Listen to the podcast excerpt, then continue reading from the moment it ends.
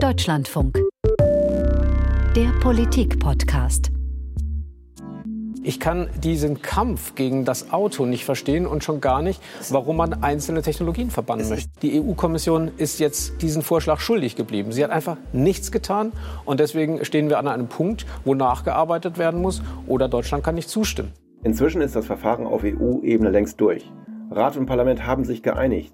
Das Europäische Parlament hat gegen die Stimmen von CDU und CSU mit Mehrheit zugestimmt. Wenn man politische Positionen durchsetzen will, dann bringt man sich frühzeitig in der Gesetzgebung ein und nicht im Nachhinein. Diese Äußerung des Bundesverkehrsministers ist eine Nebelkerze. Ja, da haben wir die Stimmen schon gehört, die diese Woche eine der wichtigsten politischen Debatten in Berlin und Brüssel bestimmt haben. Das war zum einen Volker Wissing, der deutsche Verkehrsminister von der FDP. Und die zweite Stimme kam von Jens Giesecke. Der ist Europaabgeordneter von CDU und CSU, sitzt im Europaparlament und ist eigentlich ein entscheidender Gegner des Verbrenn der Verbrennerausentscheidung im Europäischen Parlament und wirft jetzt aber dem deutschen Verkehrsminister Nebelkerzen vor. So. Wir sehen, da ist jede Menge Zunder in der Debatte drin und wir freuen uns, dass wir das mal aufdröseln können, durchsortieren können in dieser Folge Nummer 306 des Politik-Podcasts. Viel Rauch um das Verbrenner aus, so der Titel. Und wir werden uns heute mit drei Vs beschäftigen. Das erste V ist Vollbremsung, das zweite V Verbrenner und das dritte V ist Volker Wissing. Und jetzt gerade zehn Minuten vor Beginn dieser Aufzeichnung am Freitagvormittag um 11 Uhr ist noch noch ein viertes V dazugekommen, das heißt nämlich Verschiebung.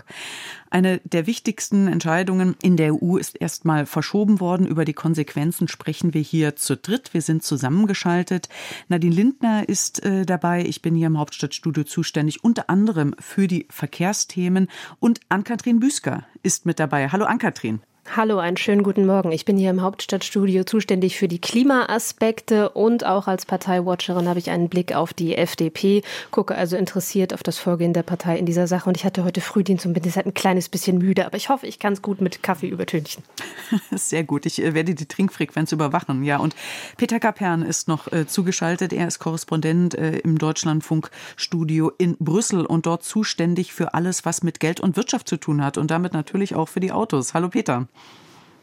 Hallo ihr Lieben in Berlin, wie geht's euch? Ja, so, wir sortieren das jetzt mal durch in diesem Korrespondenten-Teamgespräch im Politik-Podcast. Wie geht's uns? Ja, ich glaube, wir fühlen uns, also ich fühle mich so ein bisschen wie in einer Waschmaschine oder wie im Flipper nach Dienstag früh, nachdem Volker Wissing angekündigt hat, dieser eigentlich ja schon längst verabredeten Entscheidung äh, nicht zustimmen zu wollen. Ich weiß nicht, Peter, wie es dir geht. Vor allem würde mich mal interessieren, wie du jetzt auf dieses vierte V, die Verschiebung dieser EU-Ministerratsentscheidung blickst. Was heißt das eigentlich? Eigentlich jetzt für den ganzen Prozess? Ist das jetzt ein richtiger Klopper oder ist das völlig überbewertet?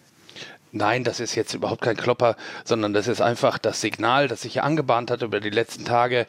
Ähm, die brauchen etwas Zeit, um zu gucken, wie sie die Kuh vom Eis kriegen. Die schwedische Ratspräsidentschaft hat vor ein paar Minuten per Twitter mitgeteilt, äh, dass sich die Botschafter heute Nachmittag in einer Art Probeabstimmung, war das vorgesehen, dann doch nicht mit dem Thema befassen.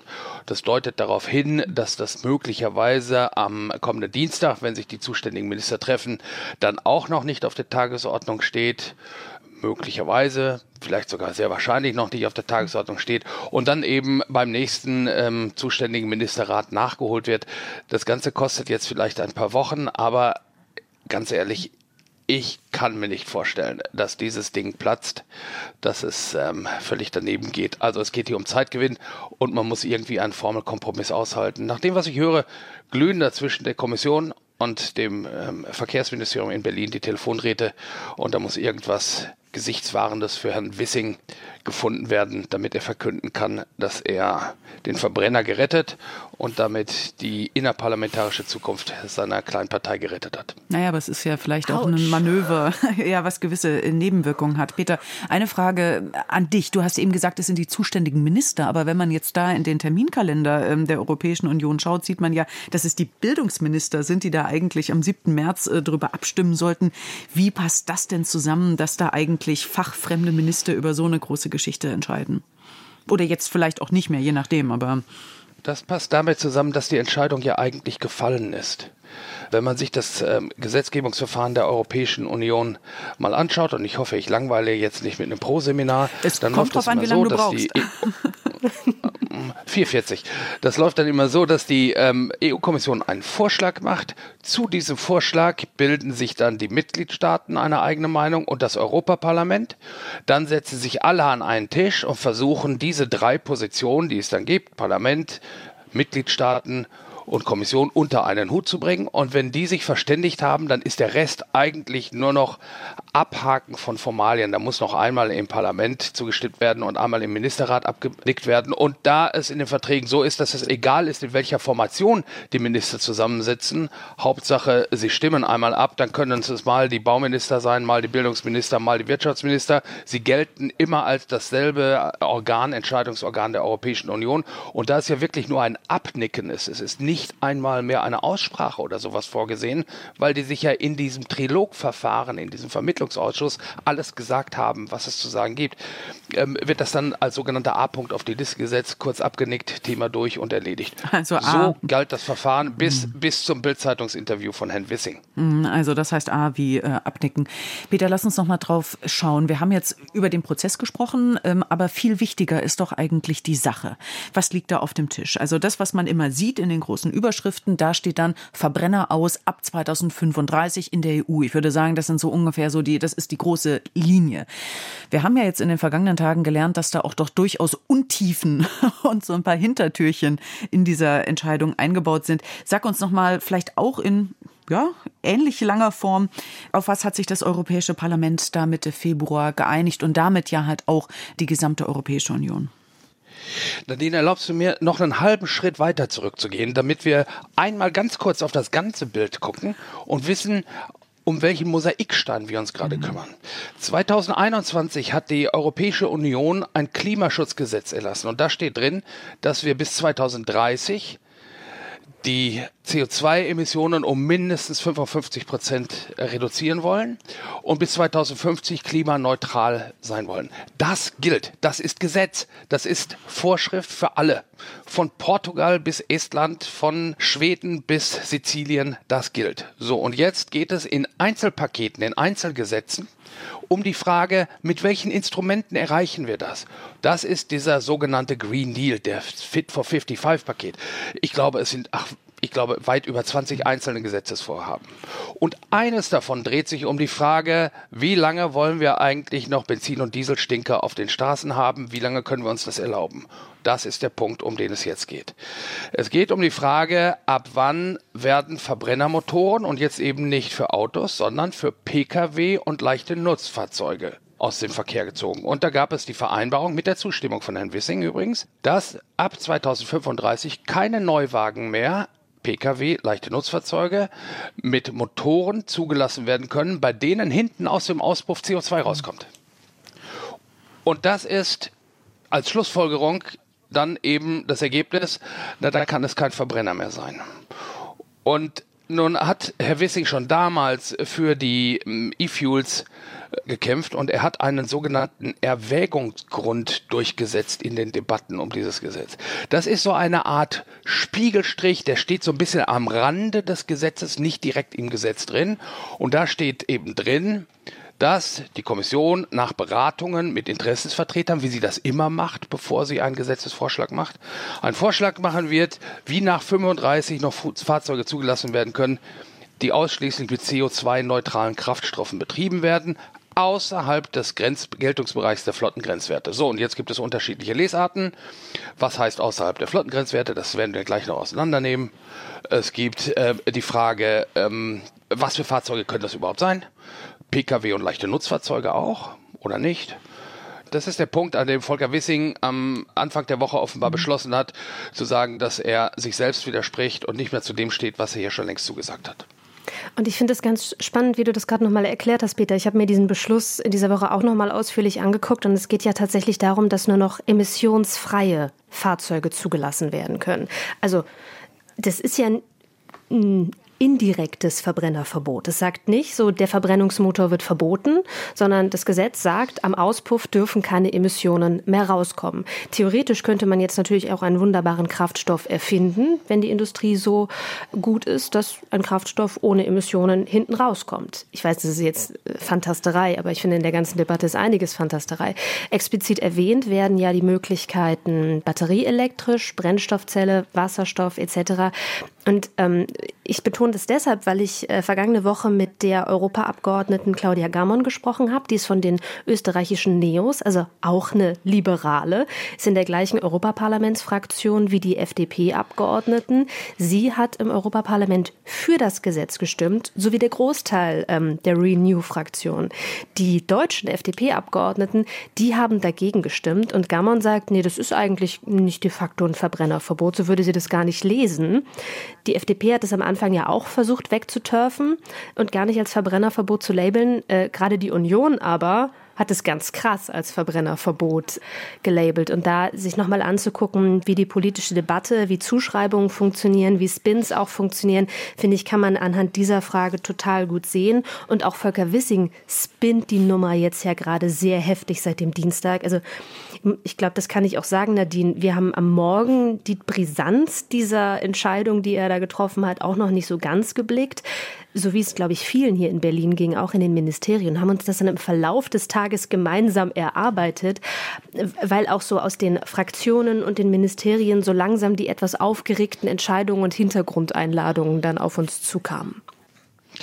Ja, hier aus, äh, aus Brüssel betrachtet äh, haben wir auch ein bisschen geschmunzelt dann äh, darüber, wie das da lief. Da hatte Wissing also dieses Interview gegeben und hat gesagt, er könne dem nicht zustimmen und das dauerte keine paar Minuten. Dann liefen schon die ersten Agenturmeldungen, äh, Zeitungsmeldungen. Ähm, Wissing droht mit Veto da haben wir uns natürlich ein wenig genüsslich zurückgelehnt und haben gesagt, naja, das Verfahren ist ja ein ganz anderes. Deutschland hat gar kein Veto in der Frage, weil mit qualifizierter Mehrheit entschieden wird.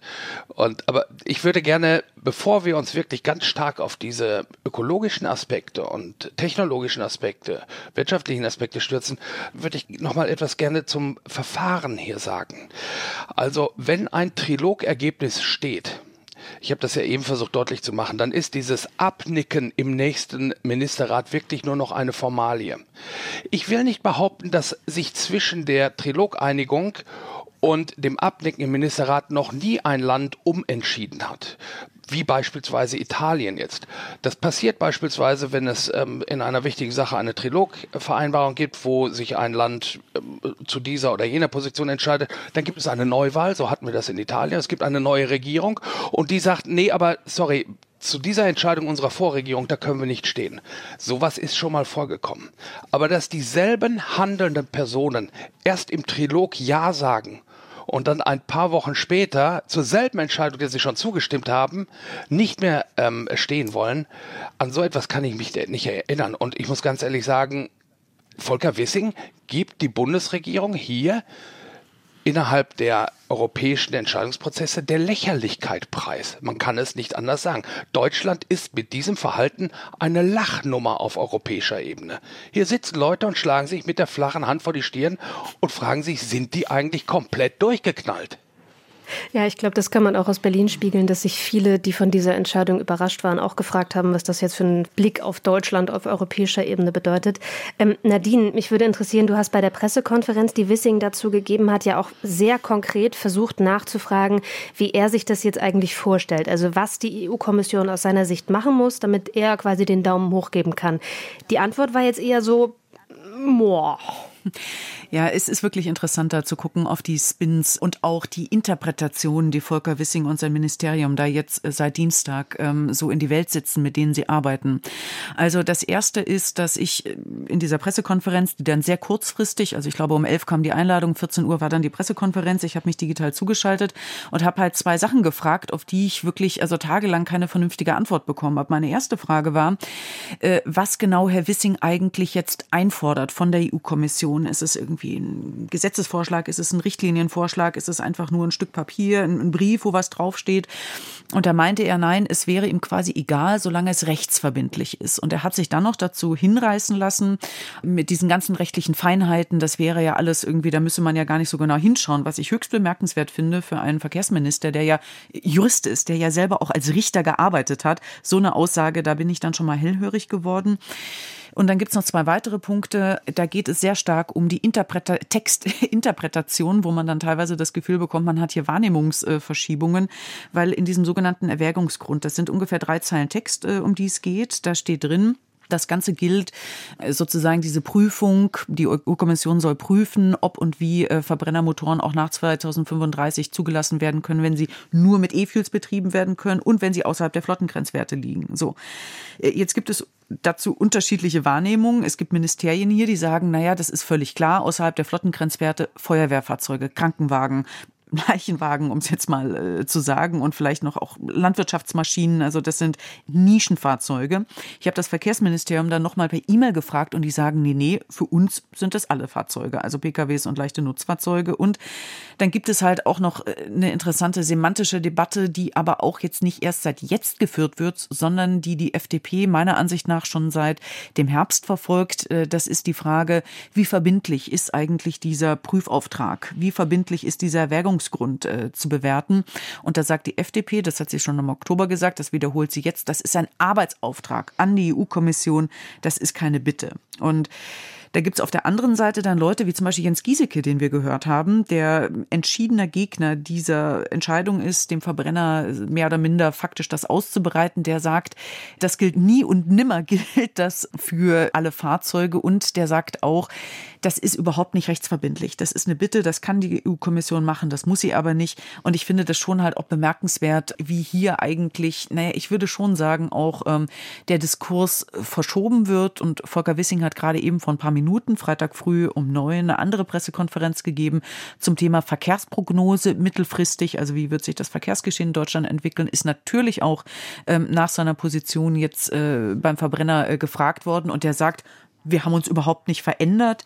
Ähm, wir sind bei unserer Position äh, geblieben und ich habe das kurz mal rausgeschnitten. Wir sind an der Stelle, ich will das auch mal betonen, äh, extrem verlässlich. Also wir haben uns immer an das gehalten, was wir gesagt haben. Und äh, was ihm jetzt fehlt, ist die Erfüllung der Zusage der EU-Kommission. Ich glaube, das darf Deutschland auch erwarten, dass wenn die EU-Kommission zusagt, einen solchen Vorschlag zu unterbreiten, dass der dann auch auf den Tisch gelegt wird.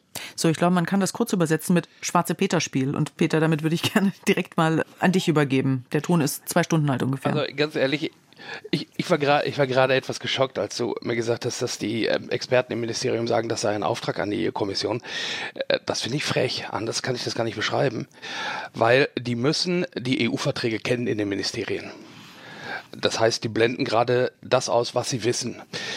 In den EU-Verträgen ist verankert, dass ausschließlich die EU-Kommission ein Initiativrecht hat. Nur die EU-Kommission kann Gesetzesvorschläge machen. Es ist Usus, dass beispielsweise bei EU-Gipfeln Spiegelstrichlisten gemacht werden, wo drin steht, und dann fordern wir die EU-Kommission auf, dies zu tun, wir fordern sie auf, das zu tun. Aber es gibt keinerlei Anspruch darauf, dass die EU-Kommission dies auch tut. Dies jetzt so darzustellen, als könnte eine Ministerformation die EU-Kommission anweisen, ein Gesetz zu formulieren, ist einfach rechtlich komplett daneben. So, hat dann, mit der mh. Rechtsrealität in Europa nichts zu tun. Das ist der erste Punkt. Der zweite ist ja auch witzig. Dieser Erwägungsgrund steht am Rande eines Gesetzes, das noch nicht in Kraft ist, das erst in Kraft treten würde, wenn Deutschland am nächsten Dienstag zustimmen würde. Erst dann gilt ja dieser Auftrag erst. Und die Kommissionsbeamten, die schlagen sich mit den Händen auf die Schenkeln und sagen, wie sollen wir denn einen Auftrag ausführen, der uns noch gar nicht erteilt worden ist, weil Deutschland sich weigert, dieses Gesetz auf den Weg zu bringen. Das ist ja komplett irre, sagen die. Aber und ich kann denen da nur recht geben. Aber Peter, nochmal an einer Stelle nachgefragt. Du hast jetzt immer noch von Dienstag gesprochen. Äh, in meiner Wahrnehmung ist dieser Dienstagstermin, diese Abstimmung im Ministerrat, äh, tot und verschoben, oder? Mhm also der, der Dienstagstermin ist noch nicht formell verschoben, aber ich gehe fest davon aus, dass es so kommen wird, weil ich glaube, dieser Formelkompromiss, an dem da gearbeitet wird, hatte anfangs schon mal darauf hingewiesen, dass das so meine Intuition ist, dieser Formelkompromiss, der braucht noch ein bisschen länger. Auch wenn ich gleich sehr gerne noch mal über inhaltliche und politische Bewertungen äh, sprechen möchte und auch Herleitung, eine Frage noch zum Prozedere. Dienstag wären ja die Bildungs- und ForschungsministerInnen gewesen, der äh, Ministerinnenrat. Das wäre Bettina Stark-Watzinger gewesen, FDP. Ich glaube, was ist der nächste Ministerrat? Ich habe jetzt gehört, es könnte der Umweltrat sein, Mitte März. Das wäre Steffi Lemke. Ich glaube, das würde der gefallen. Das ist vom Verfahren her betrachtet eigentlich gleichgültig, weil wir hatten ja mal einen Fall, wo ein CSU-Landwirtschaftsminister anders abgestimmt hatte, als das vorher in der Koalition festgelegt worden war nicht ausgeschlossen, dass sowas nochmal passiert. Ich glaube es eher nicht.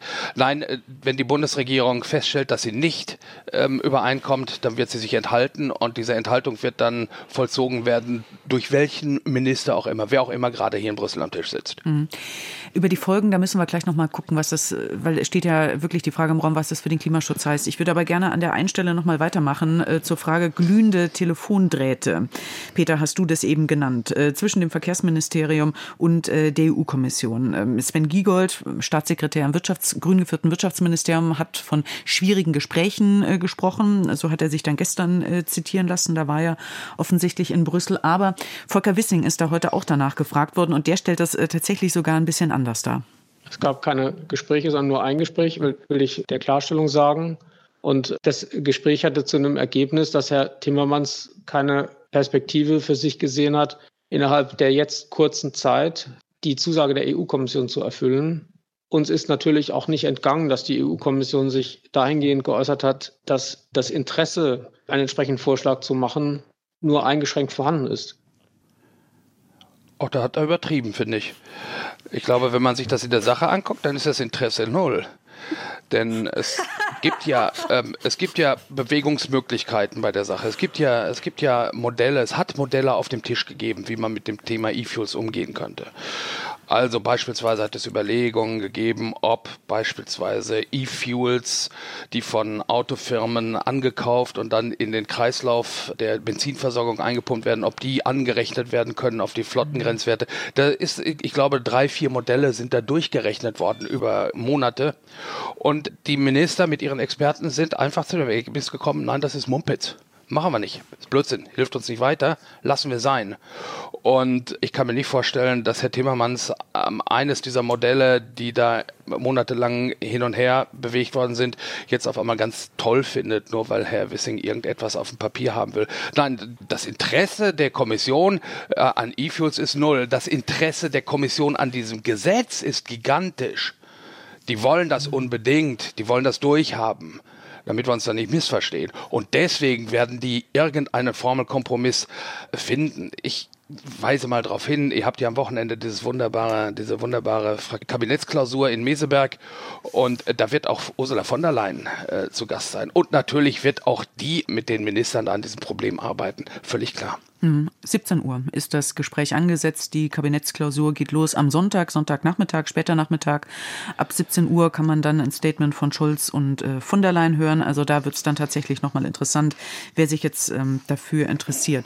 Ähm, aber eine Frage ist jetzt wirklich ja noch zentral. Wir haben jetzt viel über die Prozesse gesprochen, aber wir müssen dringend ja halt auch über das Klima reden. Wenn jetzt diese Flottengrenzwerte ein zentraler Baustein sind für dieses Fit for 55 Paket und man zieht jetzt einen Baustein da quasi raus, äh, welche Zukunft hat dann der Klimaschutz in Europa? Und du hast ja auch von Ursula von der Leyen gesprochen. Es ist ja auch für sie eins der zentralen äh, Projekte. Die Europawahl steht 2024, also nächstes Jahr äh, ins Haus. Sie muss ja äh, sozusagen auch was liefern und es wäre ja unendlich peinlich, ähm, wenn sie in so einem zentralen Projekt äh, da nicht äh, sozusagen da nichts äh, zustande bekommt. Vielleicht erst Peter und dann natürlich nochmal die Frage auch an dich, an Kathrin. Ähm, diese ganzen europäischen Klimaschutzrahmen, die haben natürlich ja auch Auswirkungen auf den deutschen Klimaschutz, Klammer auf, der ja auch hart umkämpft und diskutiert ist.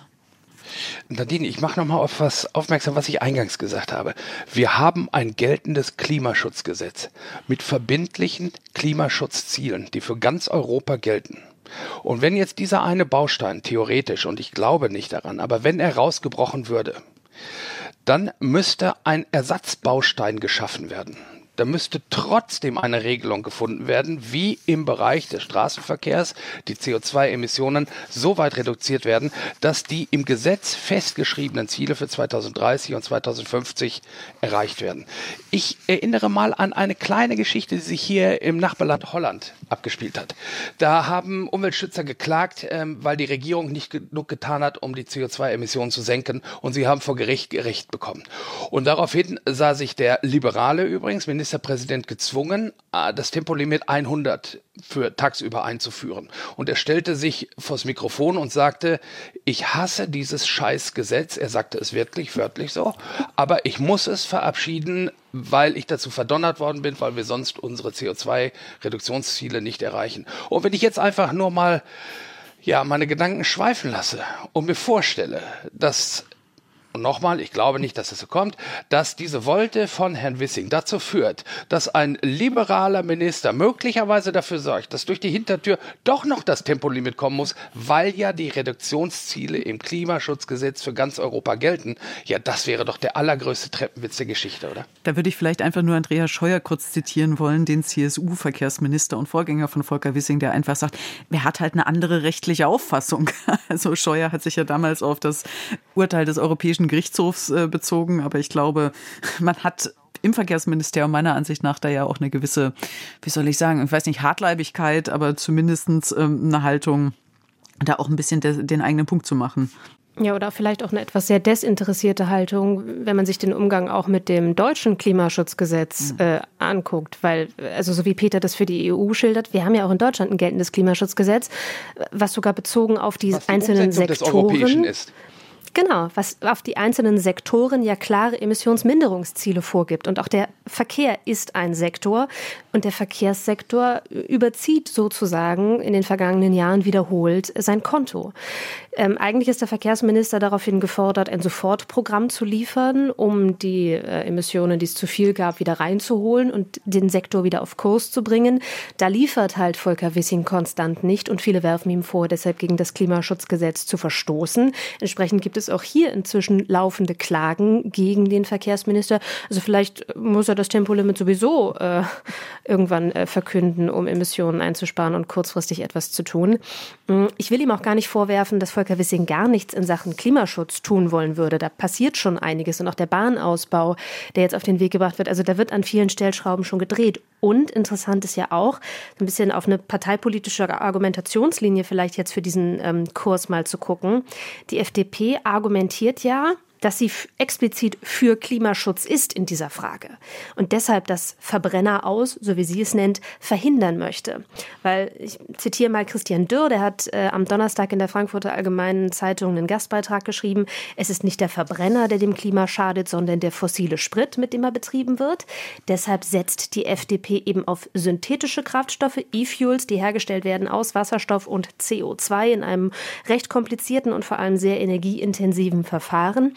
Aber ähm, die FDP setzt eben auch darauf, dass vorhandene Motoren in der Bestandsflotte damit betrieben werden können und auf diese Art und Weise in Anführungsstrichen klimaneutral gemacht werden können. Und der Punkt, den die FDP da macht, ist, ich zitiere wieder Christian Dürr, ein Markthochlauf für E-Fuels hätte kaum eine Chance, womit wir einen entscheidenden Hebel aus der Hand geben würden, die Bestandsflotte klimaneutral zu bekommen. Also, die FDP sagt, wir brauchen den Verbrennungsmotor auch über 2035 hinaus, weil es sich nur so für die Konzerne lohnen würde, in die Entwicklung und Produktion von E-Fuels zu investieren, sodass genügend E-Fuels da sind, um auch die Bestandsflotte klimaneutral zu bekommen. Der Vergleich hinkt natürlich insofern ein bisschen, als dass, wenn man ab 2035 irgendwie noch mehr Verbrenner in den Markt schickt, man einen größeren Bestand hat, den man mit E-Fuels klimaneutral bekommen muss. Und Stand jetzt ist überhaupt nicht klar, ob diese Hochskalierung, also der, der Bedarf, den wir dann an E-Fuels hätten, tatsächlich gedeckt werden kann, weil Fachleute ja sagen, eigentlich brauchen wir diese synthetischen Kraftstoffe vor allem für Bereiche, die wir ansonsten nicht klimaneutral bekommen, weil es elektrisch nicht funktioniert. Also beispielsweise Flugverkehr, Schiffsverkehr, Schwerlastverkehr.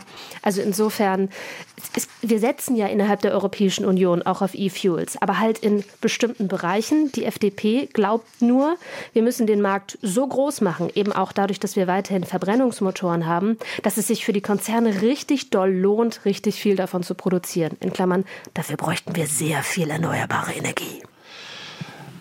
Ja, das ist so. Genau das ist der Punkt, auf den hier in Brüssel auch immer hingewiesen wird. E-Fuels sind absolut notwendig aber eben vorrangig in anderen Bereichen. Und man darf ja nicht vergessen, sie sind extrem ineffizient. Also ein Auto direkt äh, über Strom mit einer Batterie anzutreiben, ist siebenmal effizienter als erst irgendwo in Südamerika aus Windenergie E-Fuels ähm, zu produzieren, die nach Europa zu transportieren, hier in die Autotanks abzufüllen und dann zu verbrennen. Das ist ähm, physikalisch, ist das, äh, um es vorsichtig zu sagen, Mumpitz. Aber ja, die FDP hat sich das so auf ihre Fahnen geschrieben. Jedenfalls seit Dienstag. Vor ein paar Monaten sah es ja noch so aus, als würde Deutschland und damit auch Herr Wissing dieser Regelung, die da auf dem Tisch liegt, zustimmen. Ich würde da vielleicht noch ganz kurz einhaken wollen. Peter, du hast es gesagt, 1 zu 7. Äh, es gibt Zahlen, und das finde ich halt interessant, die vom ADAC veröffentlicht wurden, mit Bezug auf den Verband äh, der Elektrotechnik. Den ADAC hat man jetzt nicht äh, unbedingt als erstes in Verdacht, hier so eine harte umweltpolitische Agenda durchzufechten. Die haben mal verglichen, wie viel Energie ein Windrad produziert und wie viele Fahrzeuge man dann betreiben kann. Die sagen 1600 Fahrzeuge, die dann batterieelektrisch fahren, 250 Fahrzeuge, die mit E-Fuels fahren. Also das heißt, es gibt eine Reihe von Untersuchungen, die halt genau auf auf diesen Umstand hinweisen. Es gibt von einer Umweltorganisation Transport and Environment, äh, die in Berlin und Brüssel relativ aktiv ist, Klammer auf, wo man aber sehr dezidiert sagen muss, sie sind keine Freunde von E-Fuels. Die sagen, dass 2035 die synthetischen Kraftstoffe nur für zwei Prozent der in der EU verbliebenen Verbrenner äh, überhaupt verfügbar sind. Die gehen davon aus, dass es in der EU da noch 200, knapp 290 äh, Millionen Verbrenner gibt und nur fünf Millionen davon könnten damit fahren fahren. Und das ist halt ein Punkt, der aber durchaus auch wichtig ist, finde ich, der auch manchmal untergeht, dass man auch in Deutschland 2030 noch 30 Millionen Verbrenner auf der Straße haben wird, selbst wenn man dieses hochgesteckte Ziel von 15 Millionen E-Autos, wie es ja im Koalitionsvertrag steht, dann halt auch hat. Also dieser Punkt, der, wie kriege ich eigentlich die Bestandsflotte dort, äh, die Emissionen runter, der ist, finde ich, ein relevanter Punkt. Und ich glaube auch, dass dort E-Fuels und ich glaube, es wird Frau Lemke nicht gefallen. Ich glaube auch in gewisser Weise Biokraftstoffe auch einen Punkt äh, machen können. Es gibt noch so eine Preisdebatte, das hängt sehr stark mit der Hochskalierung ab bei E-Fuels. Es gibt sehr unterschiedliche Wahrnehmungen dazu, wie teuer das ist. Es gibt äh, Hinweise darauf, dass es 3,50 Euro pro Liter sein könnten. Sehr optimistische Menschen, wie zum Beispiel der Chemieanlagenbau Chemnitz, Klammer auf, die das selber herstellen, die sprechen von 1,10 Euro pro Liter. Man muss aber auch sagen, es, ist, es sind da noch Steuerfragen dabei. Also ich finde so diese Wahrnehmung Wahrnehmung, man darf sie weder verteufeln, aber sie sind halt auch nicht der Heilsbringer, äh, als der sie gerne dargestellt werden, vor allem von Seiten der CDU, äh, von Seiten der FDP, die AfD ist da teilweise auch dabei. Und ich finde diesen Aspekt, auf die Bestandsflotte hinzuweisen, da hat die FDP einfach einen ganz wichtigen Punkt. Und für diese Flotte haben beispielsweise die Grünen noch nicht so richtig politische Konzepte, wie sie mit den Fahrzeugen weiterverfahren wollen. Ja, ist ja völlig richtig, auf die Größe der Bestandsflotte hinzuweisen. Nur muss man sich die Frage dann doch stellen, macht es Sinn, dann durch den Zubau immer weiterer Verbrenner diese Bestandsflotte zu vergrößern und zu verlängern, damit sie doch über 2050 hinaus möglicherweise ähm, massenhaft, massenhaft und mit weiterem Zuwachs auf der Straße unterwegs ist. Aber lass uns doch mal diese Diskussion noch mal kurz wenden. Ich habe neulich eine interessante Aufstellung in einer Tageszeitung gelesen darüber, wie sich eigentlich die deutsche Automobilindustrie längst aufgestellt hat mit Blick auf das Verbrennerverbot. Und da habe ich festgestellt, dass die aller, allermeisten Firmen aus der Produktion von Verbrennermotoren schon weit vor 2035 aussteigen wollen. Und jetzt stelle ich mir die Frage, kann das eigentlich sein, dass wir hier um den Bart des Propheten streiten, dass äh, der Zug längst abgefahren ist und es völlig egal ist, ähm, welchen Formelkompromiss jetzt die Kommission und das deutsche Verkehrsministerium finden, weil möglicherweise das Verbrenner aus schon viel, viel früher kommt als 2035, weil sich die Industrie längst entschieden hat? Ja, das habe ich mich auch gefragt. Das ist eine relevante Frage. Voranstellen möchte ich aus meinen Erfahrungen, die ich gewonnen habe in der Berichterstattung, zum Beispiel auch über Dieselgate und äh, die harte Umgehung von äh, Schadstoffgrenzwerten, dass man äh, von Zusagen oder Aussagen der Automobilindustrie durchaus immer ein bisschen ein gewisses Maß an Skepsis ähm, reinbringen sollte. Ich habe im Zuge dieser Woche dann halt auch mal bei drei großen Herstellern in Deutschland mal angefragt, wie sie eigentlich jetzt diese Debatte sehen, wie sie auch die Zukunft selber für sich sehen. Mercedes-Benz hat gesagt, ähm, dass man dort bis 2030 überall dort voll elektrisch werden möchte, wo es die Marktbedingungen zulassen. Sie haben auch gesagt, na ja, sie wollen nicht unbedingt traditionelle Technologien, also das heißt der Verbrenner verbieten, aber sie sehen aus Gründen der Energieeffizienz es dennoch als am besten an den grünen Strom direkt in die Batterie zu laden. So, das ist äh, der Hinweis gewesen. Dann äh, Volkswagen sagt, Elektromobilität hat höchste Priorität. Die wollen bis 2030 den rein elektrischen Anteil der Auslieferung in Europa auf rund 60 Prozent äh, steigern. Es gibt auch das Jahr 2033, was genannt wird als Ausstiegsdatum. Ich habe dann auch noch mal nachgefragt, wie es eigentlich ist mit dieser technischen Frage, Fahrzeuge, die nur mit E-Fuels betrieben werden können. Da gab es ja erst die Debatte oder quasi den kritischen Hinweis, das geht gar nicht, weil E-Fuels in der Viskosität, in chemischen Eigenschaften mehr oder minder gleich sind zu dem, was ein normales Benzin ist. Das heißt, man kann das gar nicht überprüfen. Es gab jetzt äh, die Idee, unterschiedliche Tankstutzen zu verwenden, äh, um dann halt auch sicherzustellen, dass sogenannte E-Fuels, Verbrenner ab 2035 dann halt auch nur damit gefahren werden. Dazu habe ich zwei Stimmen eingesammelt. Eine Stimme sagt, äh, die kommt aus der deutschen Autoindustrie, darf ich jetzt nicht ganz direkt zitieren, aber da wird gesagt, das ist technisch im Kern eigentlich kein Problem, aber es fehlt halt eine gesetzgeberische Regulierung dazu. Stefan Bratzel, Autoexperte vom Center for Automotive Management, äh, der hat gestern gesagt, so, naja, Frau Lindner, Sie wissen ja, wie das ist. Man hat dann zwar diese Regulierung, dann wird aber wortreich darauf hingewiesen und die Klage wird groß sein. Das ist doch viel zu kompliziert. Man schafft dann Doppelstrukturen, äh, man muss dann doppelte Tankstellen aufbauen, man braucht doppelte Infrastruktur ähm, etc. pp. Das wird dann wieder quasi kleingeredet. Also ich glaube, da wird sich das dann irgendwo drin abspielen. Und einen Punkt finde ich halt auch noch interessant, den darf man natürlich auch nicht vergessen. Ankatrin, du hast vorhin richtigerweise darauf hingewiesen, dass man E-Fuel, synthetische Kraftstoffe, teilweise auch HVO, Diesel, äh, um den es geht, Biokraftstoffe, natürlich auch für andere Verkehrsträger braucht. Und da gab es genau den Reflex und genau die Debatte, als sich nämlich pünktlich gestern Mittag der äh, Bundesverband der deutschen Luftfahrtindustrie zu Wort gemeldet hat und gesagt hat, Moment, Moment, Moment. Wir, die Luftfahrtindustrie, wir brauchen diese synthetischen Kraftstoffe als Beimischung zu unserem Kerosin, weil wir sonst überhaupt nicht äh, weiterhin fliegen können, beziehungsweise nur sehr eingeschränkt. Also das heißt, man sieht, dort wird es riesige Verteilungskämpfe geben, sowohl was den grünen Strom als auch dann mögliche synthetische Kraftstoffe angeht. Mein Eindruck aus Perspektive der Parteiwatcherin ist tatsächlich, dass es der FDP hier auch gar nicht unbedingt darum geht, die Autoindustrie zu schützen, sondern vielmehr darum, einen Markt zu schaffen für neue Anbieter im Bereich der synthetischen Kraftstoffe.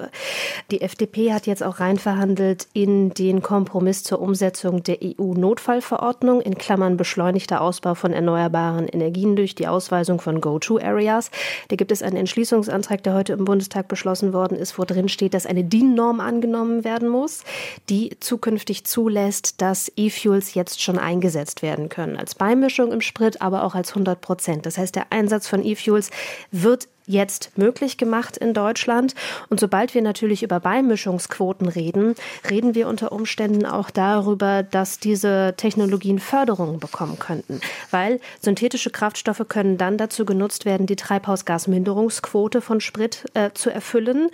Die Hersteller sind ja äh, dazu angehalten, über bestimmte Beimischungen entsprechend auch ähm, Emissionsminderungen zu erreichen. Das geschieht bislang in Deutschland bei fossilen Kraftstoffen zum Beispiel über die Beimischung von Agrokraftstoffen. In Klammern, das hätten die Grünen gerne anders. Die würden die ja gerne verbieten. Okay, dann braucht man aber irgendwas anderes, was man in diesen Sprit reintun kann. Oh, vielleicht dann synthetische Kraftstoffe. Und wenn wir die so dringend brauchen, um unsere Klimaziele zu erreichen, aber die so teuer sind, na, vielleicht muss man das Ganze dann eventuell auch durch Subventionen ein bisschen anschieben.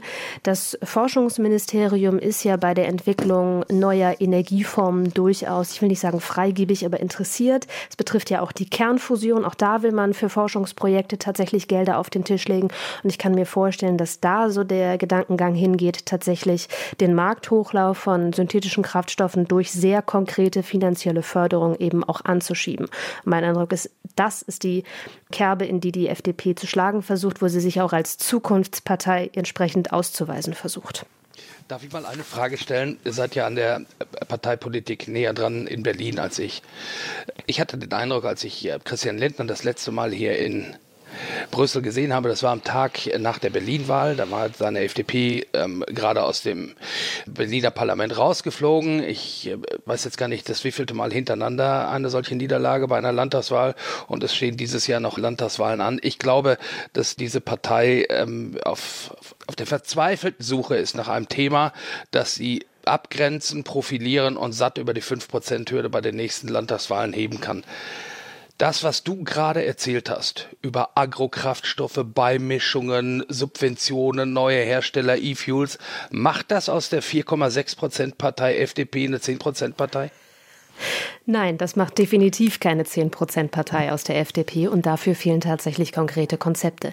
Ich war ja am Abend nach der Berlin-Wahl auch in der Parteizentrale und habe da eine große Ratlosigkeit wahrgenommen und ehrlicherweise hat sich das seitdem in zahlreichen bilateralen Gesprächen auch nicht verändert. Man erlebt jetzt hier in Berlin, dass die FDP bei zahlreichen Projekten, die eigentlich in Anführungsstrichen Fortschritt bringen könnten und teilweise auch schon vereinbart waren. Stichwort auch das Aus für Gasheizung. Da hatte man sich ja im Koalitionsausschuss schon darauf verständigt. Jetzt macht die FDP plötzlich ein riesen Buhai. Da reden einzelne Abgeordnete von Verschrottungsorgie, obwohl es auch da nur darum geht, äh, der Technologie ein Ausdatum im Neubau zu verpassen. Also da Wolfgang Kubicki wurde äh, am Wahlabend zitiert mit Die Zeit des Appeasement ist vorbei. Der Robert in Klammern Habeck kann sich gehackt legen. Und auch wenn diverse Leute aus der FDP äh, dementiert haben, dass das jetzt die Strategie sei, ich habe schon den Eindruck, dass das jetzt in zahlreichen Bereichen irgendwie doch zur Parteistrategie wird. Da werden Sachen massiv torpediert, teilweise auch mit einer sehr scharfen Rhetorik. Und das spricht aus meiner Sicht dafür, dass die Partei gerade nicht so eine richtige Idee hat, wo sie eigentlich hin will, weil diese Idee von, wir brauchen mehr Profilierung, das macht sie halt schon die ganzen letzten Landtagswahlen. Und das hat sie bei keiner Landtagswahl irgendwie vorangebracht. Im Saarland sind sie nicht wieder reingekommen kommen in Nordrhein-Westfalen aus der Regierung raus, in Schleswig-Holstein aus der Regierung raus, in Niedersachsen aus dem Landtag raus, in Berlin aus dem Landtag raus. Ich prognostiziere, in Bremen kommen sie nicht rein, Hessen, Bayern, gucken wir mal. Also es wird ein hartes Jahr für die FDP. Und ich füge hinzu, das jetzt langsam auch zum Schaden der Europäischen Union, weil die jetzt auch nicht mehr weiterkommt. Ich gebe nur noch einen Hinweis, wichtiges Dossier, das ansteht, Reform des Stabilitätspakts. Ich ahne, wie sich die FDP positioniert. Mhm. Ah, ja, ja, ja. Mhm. Ja, und ich, die, die Schwierigkeit ist ja auch, dass die FDP, also dieser, dieser Punkt der Profilierung ist ja was, äh, und ich glaube, Ann-Kathrin, ich weiß gar nicht, ich glaube, wir reden so im Zwei-Wochen-Rhythmus eigentlich darüber und, und schauen da so ein bisschen ratlos auf diese Partei, weil eine Partei kann sich ja in zweierlei Weise profilieren. Sie kann zum einen das tun, wie es die FDP macht, nämlich quasi Opposition in einer Koalition äh, zu sein und viele Dinge zu blockieren und zu sagen, oh, wir haben quasi den größten Schaden jetzt äh, abgewendet. Auf der anderen Seite könnte sie natürlich auch schöne, hübsche, nützliche äh, Projekte voranbringen in Ministerien, wie zum Beispiel dem Verkehrsministerium, was ja eigentlich auch ein Digitalministerium gleichzeitig ist, oder in einem Forschungsministerium, um auch äh, Themenfelder jetzt mal umzusetzen, die sie ja eigentlich seit Jahren in den Wahlkämpfen immer vor sich hergetragen hat, wie eine Riesenmonstranz, nämlich äh, das Digitale. Und da muss man sagen, da kommt Volker Wissing leider halt auch nicht richtig aus dem Knick. Und wenn man sich jetzt Kompetenzzuschreibungen anguckt, ich habe das jetzt gerade mal äh, nochmal nachgeguckt für Berlin und für Niedersachsen, da ist es so, dass nur fünf Prozent der Befragten sagen, dass die FDP Kompetenz in der Verkehrspolitik hat. Und das in einer Stadt wie Berlin, wo es ja wirklich heckenhoch herging. Und 21 Prozent Äh, der Befragten sagen, dass die FDP für Aufbruch und Erneuerung steht. Das wurde nach der Niedersachsenwahl abgefragt. Also das heißt, da ist wirklich, ähm, ich finde das eigentlich für eine Partei wie die FDP, die andere eigene Ansprüche hat, ehrlicherweise sehr schade, weil ich wirklich auch Impulse von ihr vermisse. Ja, in der Tat, das kann man, glaube ich, so festhalten. Und um den Kreis an der Stelle auch zu schließen, also Volker Wissing ist innerhalb der FDP hoch angesehen gewesen, aber es, ich erlebe aus der Partei viele Stimmen, die mit seiner Politik seit Amtsantritt überhaupt nicht zufrieden sind, sowohl im Bereich Verkehr als auch im Bereich Digitales. Da ist er, Zitat, Totalausfall. Und so kann ich mir vorstellen, dass das von ihm jetzt auch der Versuch einer Art Befreiungsschlag ist, um mal wieder ein Thema zu setzen und damit einen Flock für die FDP einzuschlagen. Ob das jetzt in der öffentlichen Wahrnehmung auch so ankommt, hätte ich Zweifel. So, und wenn wir nach einem Schlusspunkt suchen, dann könnte das ja vielleicht dieser hier sein. Anfangs habe ich ja gesagt, dass die schwedische Präsidentschaft gesagt hat, die Botschafter reden heute nicht darüber und dass ich davon auch ausgehe, dass ähm, auch die Minister sich nächste Woche nicht damit beschäftigen, sondern dass das äh, wohl bei einem späteren Ministerrat landen wird. In der Tat, ich kann jetzt Vollzug melden, auch das hat die schwedische Präsidentschaft mitgeteilt. Also das Verbrennerhaus am kommenden Dienstag kein Thema bei den Bildungsministern. Tja, Herzlichen Dank, Peter, für die Informationen. Und das ist tatsächlich ein guter Schlusspunkt für diese Folge 306 des Politik-Podcasts. Viel Rauch um das Verbrenner aus. Wir haben über verschiedene Vs wie Volker Wissing, Verbrenner oder auch Verschiebung äh, gesprochen. Verwunderung war natürlich auch dabei. Herzlichen Dank sage ich an die Runde aus dem Hauptstadtstudio. An Kathrin Büsker, Peter Kapern, Nadine Lindner. Ganz, ganz herzlichen Dank. Ja, und an die Hörerinnen und Hörer noch ähm, die Bitte und auch den Hinweis. Wir freuen uns natürlich immer über Rückmeldungen. Das geht nicht per Fax, äh, sondern es geht äh, über Mail, zum Beispiel an den Politikpodcast deutschlandfunk.de. Wir freuen uns auch äh, weiterhin über Sprachnachrichten. Die können gesendet werden an die Telefonnummer 0160 9130 7007. So, und der Redakteur Moritz Metz hat mir hier äh, noch den Hinweis gegeben, einmal diese Nummer zu sagen reicht. Deswegen vertraue ich jetzt einfach darauf, dass ihr das euch schon längst im Telefon mal eingespeichert habt. Herzlichen Dank auch an Moritz Metz, der diese Folge äh, redaktionell betreut hat und auch an Carsten Püschel, der uns technisch zur Seite gestanden hat. Ja, und dann werden wir diese Debatte sicherlich in den nächsten Wochen und Monaten weiter verfolgen. Herzlichen Dank und ciao, ciao. Tschö. Tschüss.